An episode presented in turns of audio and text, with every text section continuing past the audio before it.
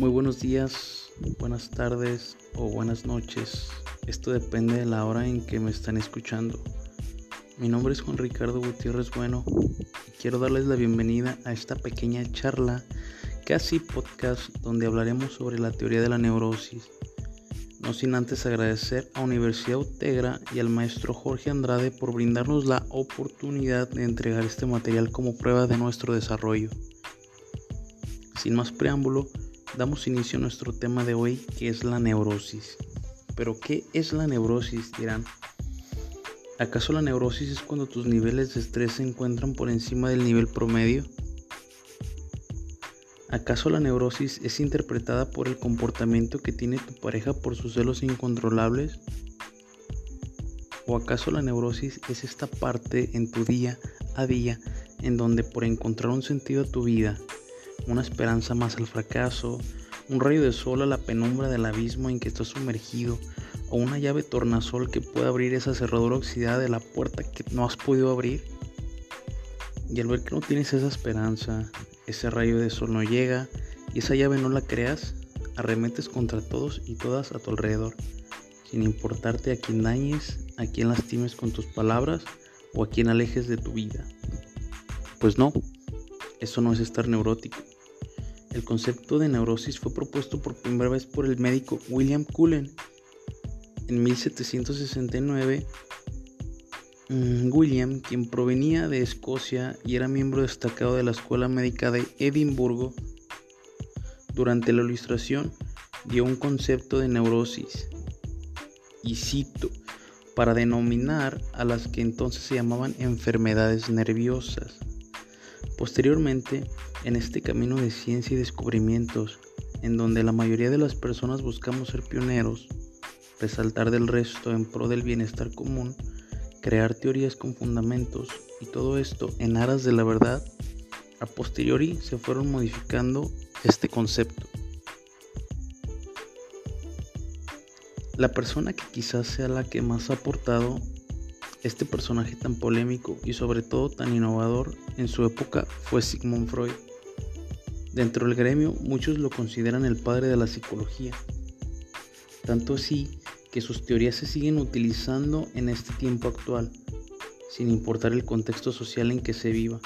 Igualmente, muchas personas del medio dicen que es una complejidad entender a Sigmund Freud. En lo personal, yo creo que para facilitar el entendimiento de las teorías de Freud, antes es necesario un background de mitología griega.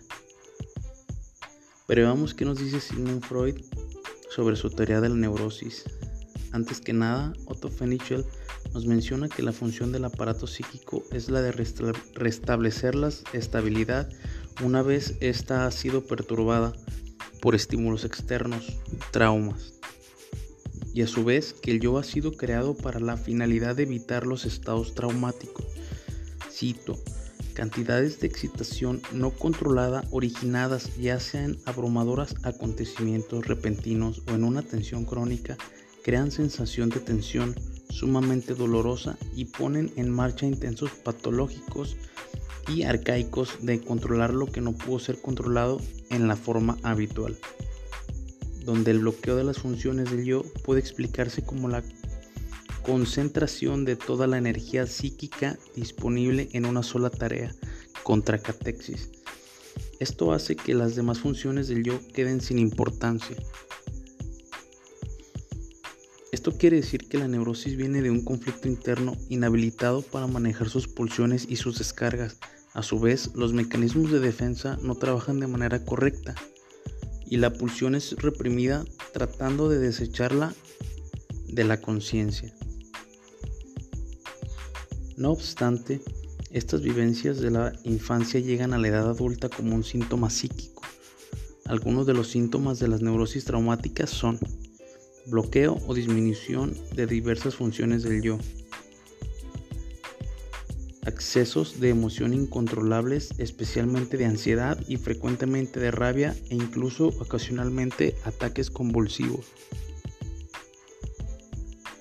Insomnio o perturbaciones graves en el dormir con sueños típicos en los que el trauma es experimentado una y otra vez. Cabe destacar que el conflicto neurótico todavía no es una neurosis, pero este da origen a algunos síntomas patológicos como pueden ser neurosis obsesivos compulsivas, neurosis fóbicas, de angustia, despersonalización, histeria e hipocondriaca, por mencionar algunas.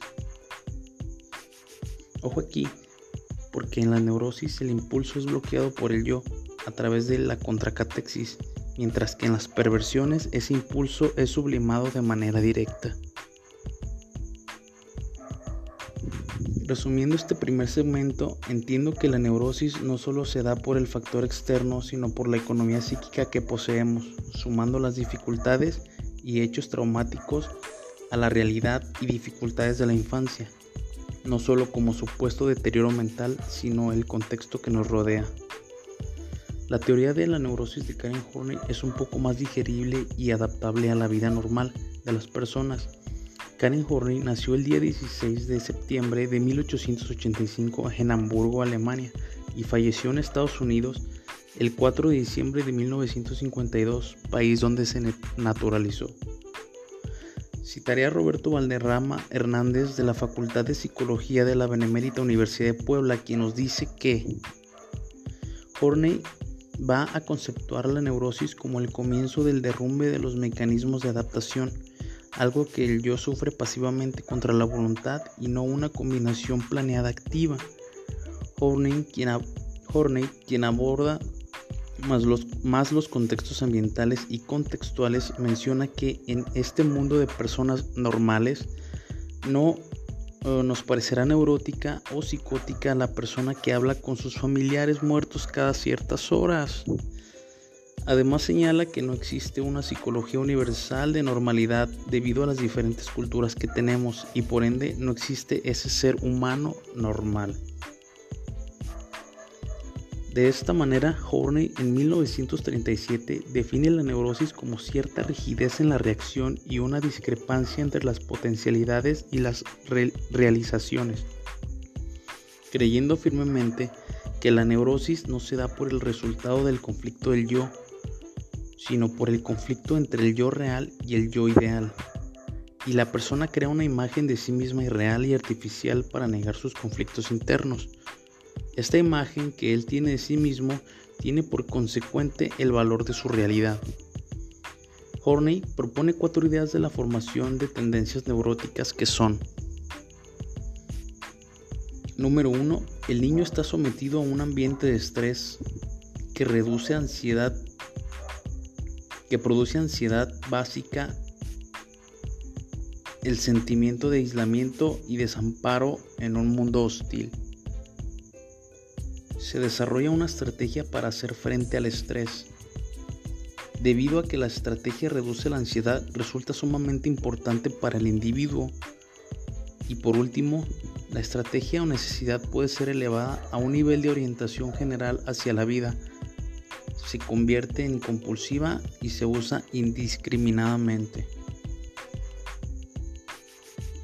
Horney menciona que para que el neurótico crea algunos de estos cuatro conceptos anteriores se debió vivir por parte de los progenitores el dominio excesivo, la indiferencia y el trato errático, la falta de respeto de las necesidades individuales del infante, la falta de orientación verdadera una actitud de menosprecio, admiración excesiva o falta de ella, ausencia de estímulos y de cordialidad de los padres, demasiada o escasa responsabilidad, sobreprotección, aislamiento de otros niños, injusticia, discriminación, promesas no cumplidas, atmósfera hostil, padres que riñen, etc.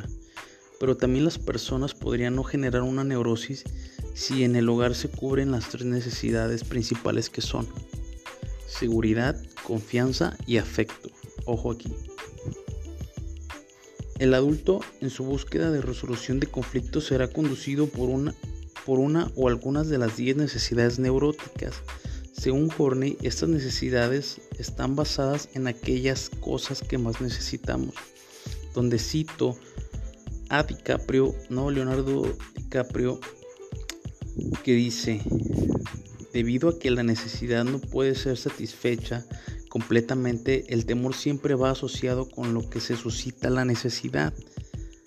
que a su vez entiendo que la persona tratará de satisfacer en un círculo vicioso la carencia que obtuvo de infante.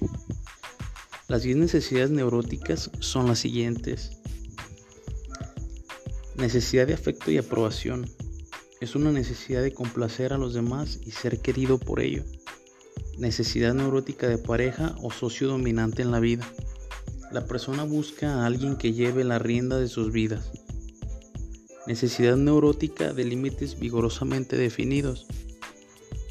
El neurótico se priva de riesgos y quiere simplificar su vida. Necesidad neurótica de poder. Aquí el neurótico va a buscar tener control sobre los demás. Necesidad neurótica de explotar a los demás y sacar lo mejor de estos. El neurótico se convierte en una manipulación y la, y la creencia de que los demás están ahí para ser utilizados. Necesidad neurótica de reconocimiento o prestigio social. Estas personas están obsesionadas por las apariencias y la popularidad. Necesidad de admiración personal. Las personas que están preocupadas y desesperadas por recordarnos sus logros. Necesidad neurótica del logro personal. Personas que están obsesionadas con ser el número uno. Necesidad neurótica de autosuficiencia o independencia. Son las personas que creen que no necesitan a nadie. Y por último, la necesidad neurótica de perfección. Son las personas que no se permiten fallar al grado de autoflagelarse cuando lo hacen. Como resultado, Karen Horney postuló estas 10 necesidades neuróticas a través de sus estudios ambientalistas, posibilitando formar categóricamente al neurótico de manera distinta dando a esta teoría y dando también el nacimiento al neofreudismo. La neurosis en la gestal dice Gary Jontef que el neurótico no puede distinguir adecuadamente entre el mismo y el resto del mundo y tiende a ver a la sociedad más grande que la vida y asimismo más pequeño. Este grupo puede ser la familia, el Estado, el círculo social o cualquiera de todas las combinaciones posibles. Todas las perturbaciones neuróticas surgen de la incapacidad del individuo por encontrar y mantener el balance adecuado entre él mismo y el resto del mundo. Las neurosis traumáticas son esencialmente configuraciones de defensa que siguen como un intento del individuo por protegerse de una intrusión aterradora de la sociedad o de un choque ambiental. En gestal, los mecanismos de defensa son utilizados para evitar el contacto interno al igual que el contacto externo. Estos conocidos mejor como los mecanismos de evitación. Tenemos como los cuatro más importantes que son la introyección, que es el mecanismo neurótico mediante el cual incorporamos dentro de nosotros mismos patrones, actitudes, modos de actuar y pensar que no son verdaderamente nuestros. En la introyección hemos corrido el límite entre nosotros y el resto del mundo, tan demasiado hacia adentro de nosotros mismos que casi no queda nada de nosotros. La proyección. En la proyección trasladamos el límite entre nosotros y el resto del mundo, un poco demasiado a nuestro favor, de un modo que nos hace posible poseer y renunciar a aquellos aspectos de nuestra personalidad que encontramos difíciles y ofensivas o poco atractivas. Retroflexión. En pocas palabras, se entiende como retroflexión hacerse a sí mismo lo que querría hacerse al otro, de igual manera hacerse a sí mismo lo que querría que el otro le hiciera. Así es como Fritz Perls hace su aporte sobre otra teoría de la neurosis. Continuamos sin antes mencionar que los mecanismos solo se convierten en neuróticos cuando son mal utilizados o lo hacemos con mucha frecuencia en situaciones que no tendrían por qué ser utilizados.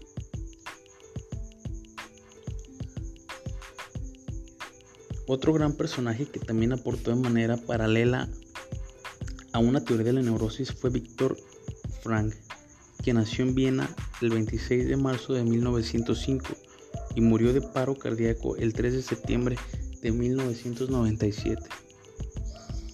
Los tipos de, neurosis que Frank propone son la neurosis noógena, se refiere a la neurosis que surge en determinados individuos por la falta de sentido de la vida. La neurosis colectiva. Esta es la neurosis que posiblemente afecta a la sociedad en su mayoría y de esta se desprenden cuatro actitudes. Una de ellas es, es el fatalismo y es creer que, y es creer que todo tiene una causa externa. El fanatismo, idealizar las propias creencias y rechazar la de los demás. Además tenemos la falta de atención y la conformidad, mejor conocidas como pensamientos colectivistas. La neurosis de domingo. En esta es cuando las personas cumplen sus necesidades sociales por el ritmo continuo de su trabajo y cuando llega el fin de semana, vacaciones o el descanso, estas personas sienten un vacío existencial pudiéndose catalogar como una depresión. La neurosis de desocupación, esta se acerca a la neurosis de domingo, pero por lo general dura mucho más tiempo y puede ser causa por falta de cumplimiento de metas en la vida, estar sin trabajo o sentirse inútil, etc.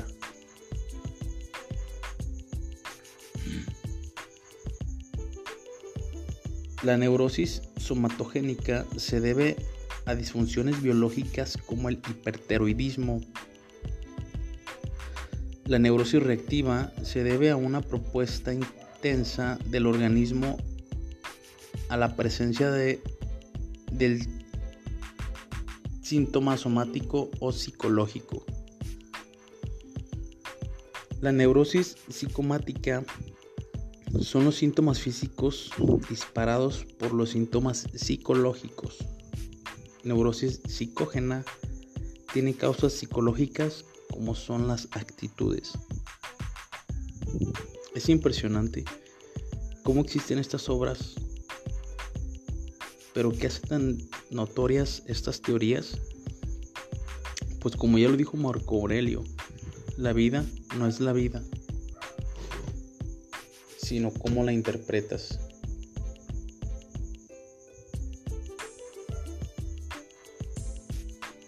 Así como Freud, Karen Horney y Víctor Frank tuvieron hitos sumamente dolorosos en sus vidas,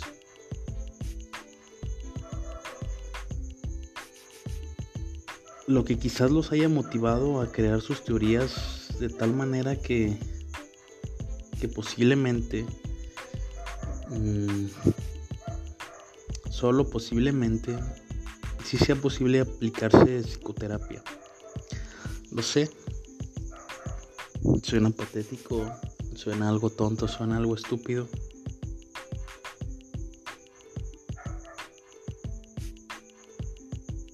Quizás esto suena en contra de todas las cosas que nos han enseñado en la universidad.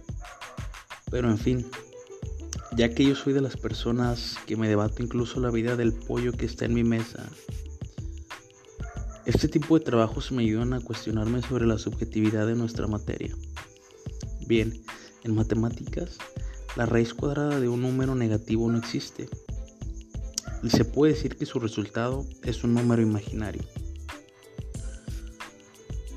Va, aplicado a nuestra materia, supongamos que Fritz Perls le enseña a Rich a dar terapia gestal. Rich aprende a cómo hacer psicoterapia gestal. A posteriori, Rich le enseña a hacer psicoterapia gestal a Crescencio. Después, por azares del destino, ojo, por azares del destino, Fritz Perls le pide a Crescencio que si le puede dar psicoterapia gestal y sin darnos cuenta se acaba de crear un bucle, un círculo vicioso. Recordemos que una de las creaciones de Fritz Perls dentro de sus mecanismos de evitación menciona la retroafección. Y no hay que ser un iluminado para descubrir que estas teorías se dieron por experiencias de las personas que las crearon. Freud alguna vez en su vida leyó sobre el rey Edipo y y a través de su interpretación revolucionó el mundo de la psicología. Y no se diga el parecido que tiene la estructura psíquica con la carroza alada de Platón. A partir de ahí, súmese que algunos psicoterapeutas tienen su interpretación de ello. O sea, una interpretación de la interpretación. Y al mismo tiempo hay otro sector que afirma que estas teorías son irrelevantes para nuestra ciencia. Pero así es la vida. No sé si sea sarcástica o irónica. Tanto que, hace poco me ofrecieron ir a un curso de interpretación de los sueños. Me limité a mirar en silencio y pensar que y pensar que que cuando terminé de leer Amo y Esclavo de Hegel ni siquiera fui capaz de interpretar mi realidad. Realidad que cada vez que leo a estos teóricos me siento como el DSM ya que cada que me actualizo, pues tengo un trastorno nuevo.